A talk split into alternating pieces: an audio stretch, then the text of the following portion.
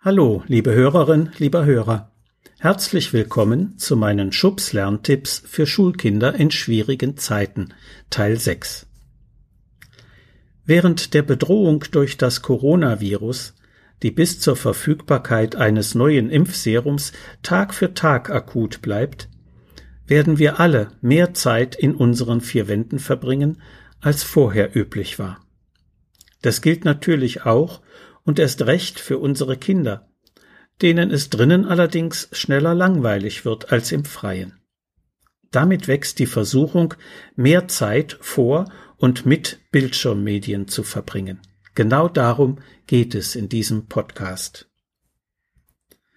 Die Bundeszentrale für gesundheitliche Aufklärung BZGA betreibt im Netz das Internetportal www.kindergesundheit-info.de, auf dem Eltern sowie Fachkräfte jede Menge an wissenswerten Informationen finden. Im dortigen Artikel über Handy und Smartphone weist die Bundeszentrale darauf hin, dass die für Eltern so erleichternde ständige Erreichbarkeit ihres Kindes zu einem verstärkten Gefühl von Kontrolle führen und damit die Entwicklung seiner Selbstständigkeit gefährden könne. Ein internetfähiges Smartphone wird deswegen erst ab etwa elf, zwölf Jahren angeraten. Noch deutlicher äußert sich Thomas Fischbach, der Präsident des Deutschen Berufsverbands der Kinder- und Jugendärzte. Er warnt vor katastrophalen Folgen von Smartphone und anderen elektronischen Medien für die Entwicklung unseres Nachwuchses. Diese Warnung kommt nicht von ungefähr. Die BLIKK Medienstudie hat 2017 anhand der kinderärztlichen Vorsorgeuntersuchungen von rund 5500 jungen Patienten bis 13 Jahren die Folgen überhöhten Medienkonsums erforscht. Dabei zeigte sich bei den 8 bis 13-Jährigen ein signifikanter Zusammenhang von motorischer Hyperaktivität und Konzentrationsschwäche mit einer täglichen Nutzung von mehr als 60 Minuten Bildschirmmedien. Gleichzeitig konsumieren diese Kinder mehr als andere Süßigkeiten sowie süße Getränke und haben häufiger Übergewicht. Ihr Verhalten weist zudem mehr Unruhe und Ablenkung auf, was sich natürlich negativ auf die schulischen Lernleistungen auswirkt. Und noch einen Grund gibt es, weswegen vor dem frühen Smartphone gewarnt wird. Die möglicherweise schädlichen Auswirkungen der hochfrequenten elektromagnetischen Wellen bei Handytelefonaten sind noch nicht endgültig erforscht. Kinder befinden sich in der Entwicklung, ihr Gehirn ist noch nicht ausgereift. Deswegen empfiehlt die Fachwelt, dass Kinder ein Handy umso weniger nutzen sollten, je jünger sie sind. Das gilt auch für den Fernsehkonsum, wenn auch aus anderen Gründen. Wer lange vor dem Bildschirm sitzt oder liegt, bewegt sich in dieser Zeit nicht. Für Kinder ist das besonders bedeutsam, weil sie die Bewegung nicht nur brauchen, um wie Erwachsene Spannung abzubauen, sondern vor allem für die Schulung ihrer Wahrnehmungsfähigkeiten. Dazu gehören vor allem Raumerfahrung, Körperbewusstsein, Koordinationsvermögen und Gleichgewichtssinn. Diese Fähigkeiten sind maßgeblich für die Entwicklung von Selbstbewusstsein und positivem Selbstwertgefühl. Und körperlich brauchen Kinder die Bewegung für die Festigung ihrer Knochen sowie für die Entwicklung von Muskeln und Organen. Bewegung ist die Basis unseres Wohlbefindens, und am besten bewegt man sich an der frischen Luft.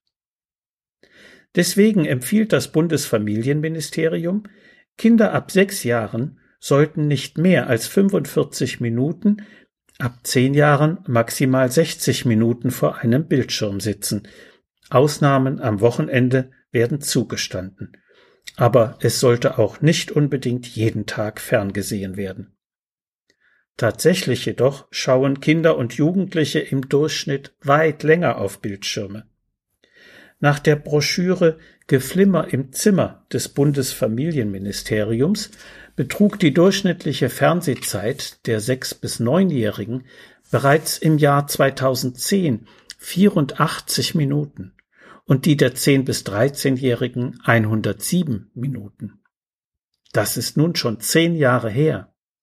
Es ist nicht einfach, zuverlässige Zahlen für die Gegenwart zu finden, weil gegenwärtig auch nicht mehr nur Fernsehen geschaut wird. Kinder und Jugendliche nutzen mehr und mehr Streamingdienste wie Netflix oder schauen sich Filme in Internetportalen wie YouTube an.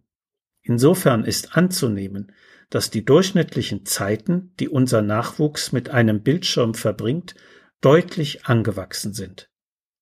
Laut Kim-Studie 2018 nutzen unter den 6- bis 13-Jährigen 74 Prozent fast täglich Bildschirmmedien, aber nur 16 Prozent lesen genauso oft in einem Buch. Zusammenfassend gelten folgende Tipps. Kinder von sechs bis neun Jahren sollten im Durchschnitt nicht mehr als 45 Minuten pro Tag mit einem Bildschirm verbringen. Ab zehn Jahren maximal 60 Minuten.